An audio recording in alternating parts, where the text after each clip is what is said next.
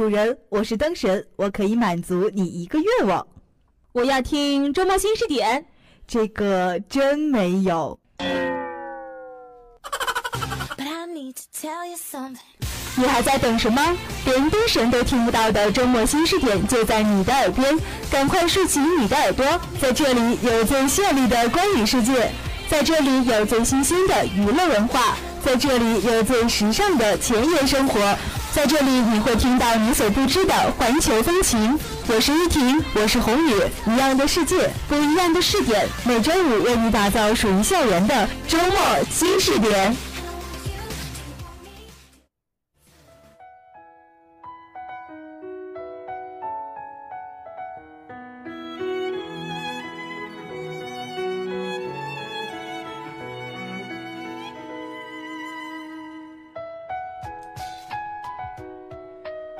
跟上生活节拍，传播最新视点，欢迎收听每周五和大家准时相约的周末新视点。首先来关注一下阜城最近两天的天气情况：阜阳明天晴，气温八到二十一度；阜阳后天晴，十一到二十四度。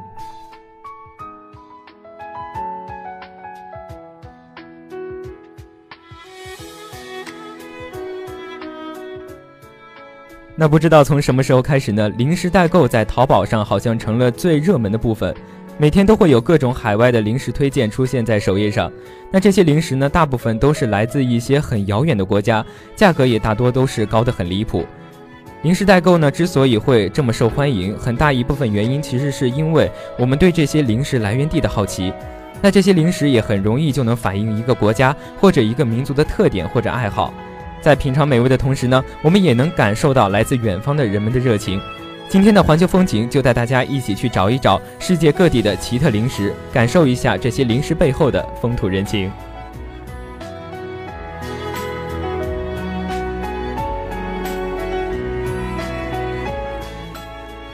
Hello，大家好。好了，又到了我们的聊天环节了。哎，今天的聊天环节好像是提前了啊。是哈，我们用那个。聊天的那种方式来播环球风情，好像还是第一次。是我们第一次尝试。那今天的环球风情给大家聊的就是，呃，世界上的那种零食，各种奇特的零食。对。那我们先从哪个地方开始？从香港吧。香港。香港的代购嘛，说到代购，肯定是如果说国内的话，肯定还是会先想到香港的。那零食也是不例外的。代购之都是吧？那香港零食的特点其实就是精致。比如说，乔杉之前吃过一个叫珍妮曲奇，哦，对，珍妮曲奇，你可以给我们介绍一下它的味道。它的味道啊，它的味道其实就是很像那种普通的饼干，但是真的是需要那种就是欣赏能力很高的人才能吃出它的那种。很像普通的饼干是什么饼干？呃，就是意思就是说它的那个饼干的味道是很难，就是去揣摩出它的那种美味的。嗯，需要你就是要经常吃，就是逐渐习惯它的味道。但是其实这个饼干它最大的意义其实不是在它在它的味道，而是在它的包装。它的包装是这个饼干的企业文化，就是一个很可爱的一个小熊罐子。就是它，嗯，比如说遇到节日，它会出不同的系列。然后就像香港那边有很多专门收藏这些罐子的收藏家。可以说它是靠它的包装的精致来吸引就是顾客，应该这可以这么说对吧？对啊，这也就是反映了香港那边的那种精致的文化嘛。但是我觉得像一楠应该不会去尝试这种饼干吧？为什么不能？它那么好吃。它好吃是好吃，但是这种饼干它是，不是低热量，也不是低脂肪的，是非常高热量的。难道就是想让我们吃胖吗？为什么不是低热量就不能改革一下吗？在香港那边也有很多女生就是提出来要改革一下这个饼干，但是那个老板就是不答应，就是说你要不就是吃。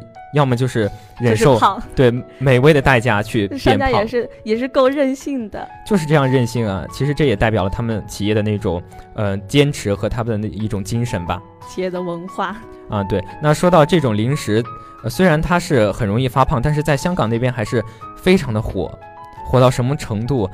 之前一楠有在微博上看到那个图片吗？哦，对，一楠上次还跟你说呢，就是在呃那个微博上刷到了，说有一个大陆的网友就去旅游，结果看到一群人把那个一个大厦围了起来，还以为是游行示众的活动。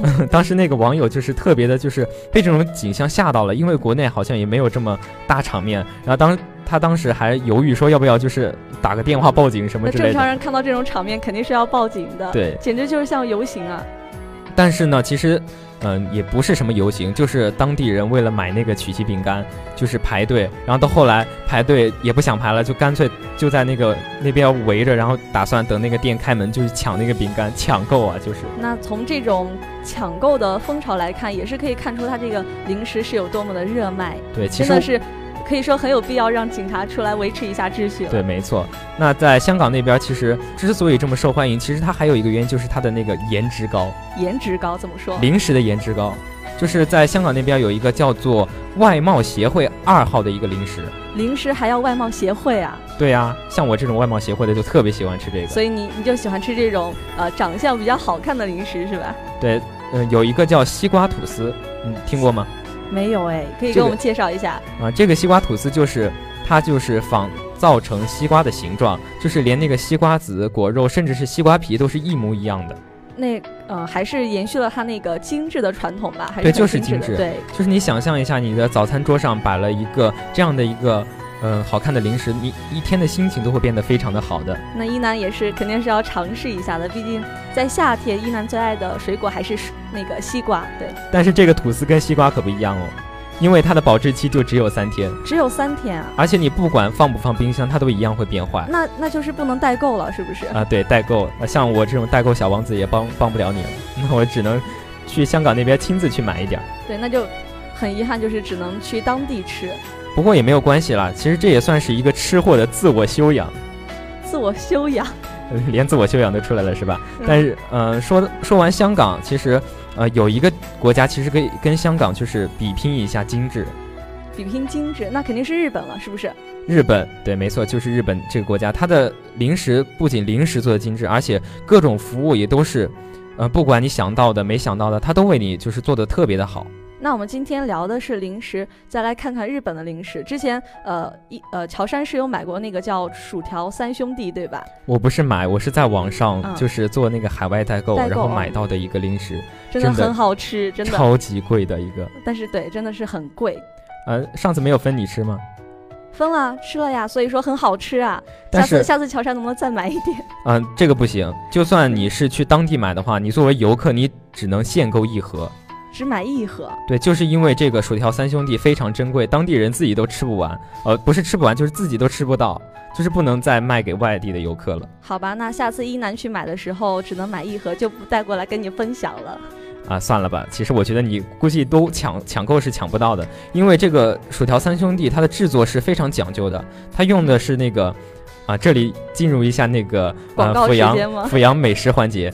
嗯，用了北海道的上等土豆啊，就是那个百百度百科上是这样介绍的。嗯，还用了是一种叫俄罗斯的北阿拉斯加的海盐，就想想都是很高端的那种原料嘛。广告的，但是宣传了是吗？但是这种嗯薯条呢，它其实并不是油炸的，所以说完全不用担心发胖的问题。真的？所以说，哎，你听到这里是不是就是灵光乍现？激动了一下，可以不发胖哎。对，就是你每次因为你。要减肥，所以说你就不敢多吃零食，所以说推荐你去吃薯条。真的是一个不错的选择，但是但是它的价格也是非常让人汗颜的吧？呃，给你介绍一下，就是一小包是大概要三十五块钱的样子。而且而且据说它在国内是很难买到的，就只能是代购。哎，我忽然想到了，就是我们可以去日本进一箱，然后拿到学校里来卖。乔杉又灵光乍现了，一包卖六十。是不是你的经商头脑又体现出来了？就像上次你说要在宋清体育馆门口卖，名牌啊，那个黑历史不要提了啊。没关系，你的经商头脑已经完全的展现了出来。哎，怎么聊到经商去了？还接着回到零食啊。好，日本那边零食还有一个叫呃六花亭巧克力的，我不知道一楠有没有听说过？巧克力听过，六花亭没听过啊。六花亭是日本的一个老字号品牌啊啊，它这个品牌就是非常的精致，就是以精致。著名的一个品牌，那这个巧克力它最大的特点就是你咬开之后，你会看到里面的那个果肉的花纹。花纹？对，它就是制作的特别精细。那听说他们家最火的是那个草莓巧克力是吧？对，就好像你咬开之后，就仿佛是一颗草莓，就是嵌在那个巧克力里面一样。那乔杉应该很喜欢吃。啊，对呀，你不是很喜欢吃草莓吗？而且我的生日也快到了，所以说一楠，嗯，你是在暗示我什么吗？啊，其实也不贵了，我知道一楠很有钱的土豪，周五土豪。没关系，没关系，下次你生日时候买给你。不过其实我们聊这些零食，其实是想跟大家分享一下，就是日本那边的人就是特别的追求精致，然后对自己的生活质量要求也特别的高，所以我觉得我们国内的一些商家也可以学习一下，就是去日本那边的时候，呃，可以多学习一下他们那边的制作工艺，然后以及他们的那种企业的文化。那像乔山有一个高中的同学，就是去年暑假他就真的去了日本。真的去了日本啊？当然，他不是为了吃去的啊，是去做代购吗？啊，不是，哪有那么庸俗？他到他去的那个地方是日本的首都东京。基本上一个国家首都的零食就代表代表一个国家零食的最高最高水准了。对，没错。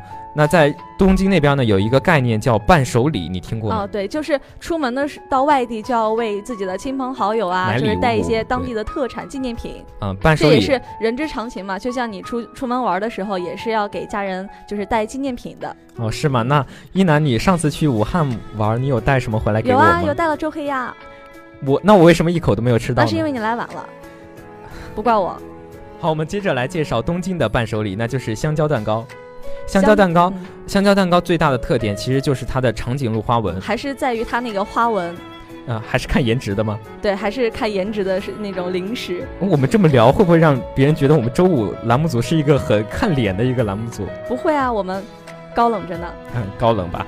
那其实这个蛋糕其实最大的特点不是花纹了，其实它味道还是。就是还是在于它的口感，应该是它的口感是那种面包里面包的是那个香蕉布丁。对，想象一下香蕉和就是蛋糕的结合，咬下去肯定是那种很绵柔的感觉。说到这儿都馋了。但是你馋也没有用啊，这个零食的热量相当的高，几乎是我们今天介绍所有零食里热量最高的。那像我这种想要减肥的人，是不是要克制一下了？几乎吃一口胖二十斤基本不成问题，真的。基本上你吃一块的话，你一天。嗯，一个月的那个晚上跑步基本上就白跑了。那算了吧，还是放弃这个念头了，就看一看。毕竟我还是看颜值，看一下别人怎么吃。嗯，这个吃法也真的挺有讲究的，就是你吃的时候要在上面抹上那种这个冰镇的奶油。哦，那吃起来口感肯定非常好。而且这个商家真的是特别人性化，每一个蛋糕包装里都还附带了一小包奶油。那从这种细节也可以看出来，这种日本商家就是服务的人性化和他们这个追求精致的特点，对吧？嗯，对，没错。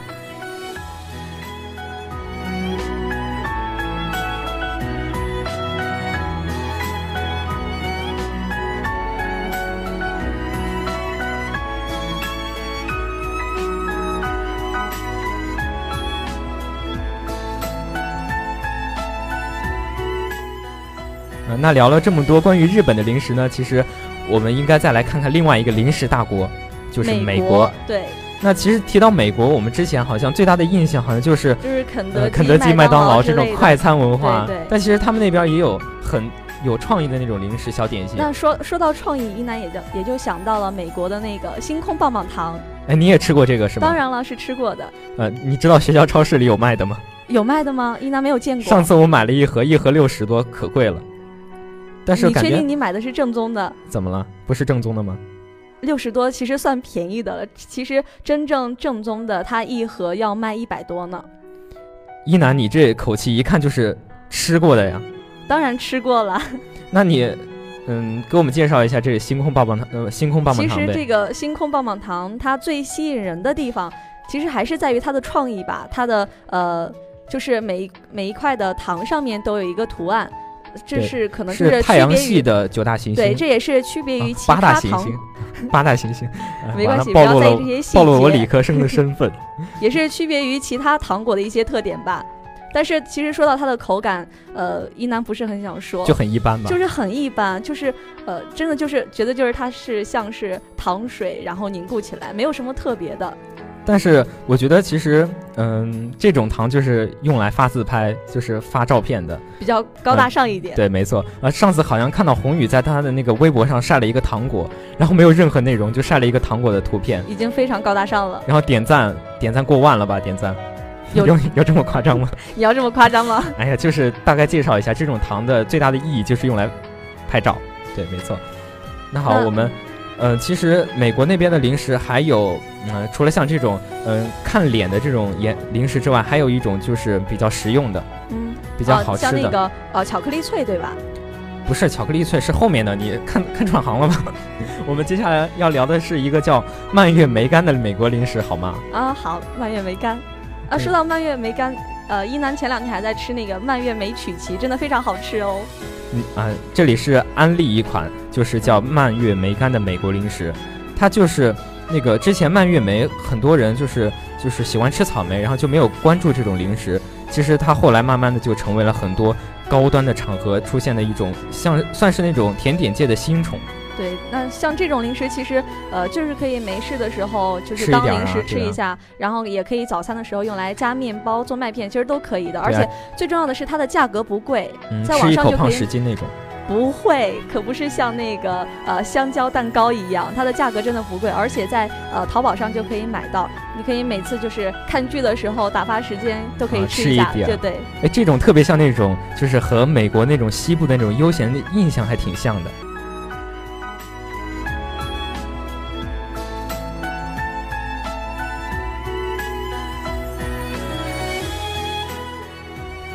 那我们看完了日本、美国的这些零食，那最后不得不说的其实是欧洲的零食。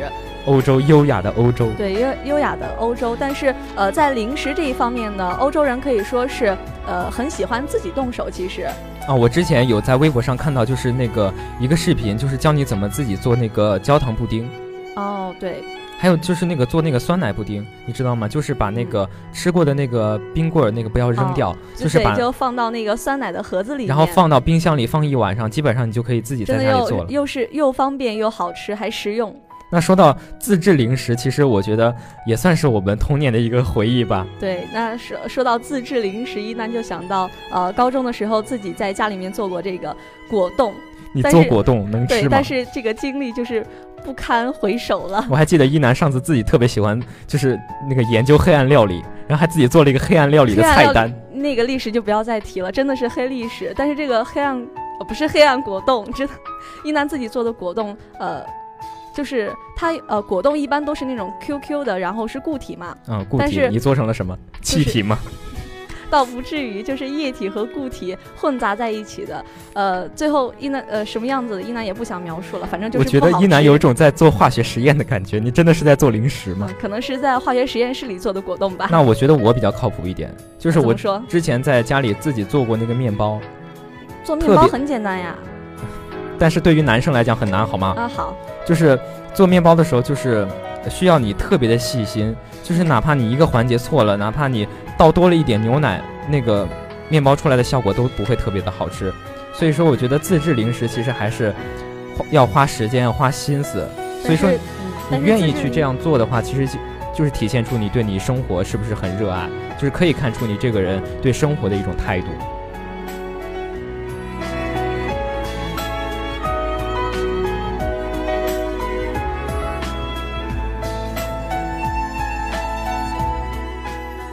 今天也是跟大家聊了很多这种开心的零食啊，也有很多美味的，也有很多奇葩的。但是这些零食在我们生活中还是不能少的。像上次和一楠聊天的时候，一楠说就完全没有办法想象没有零食的世界。很多人觉得零食好像就是很幼稚的一种，就只是童年的回忆。当我们长大之后就会去远离它。但是我觉得人其实有时候还是需要有一点童心的。对我们还是需要保持着一颗童心才行，因为这样才可以发现就是平常容易被我们忽略的快乐。那今天聊的零食不只是一次其他国家风土人情的介绍，还是对我们那些最简单直接的美好生活的一种追忆。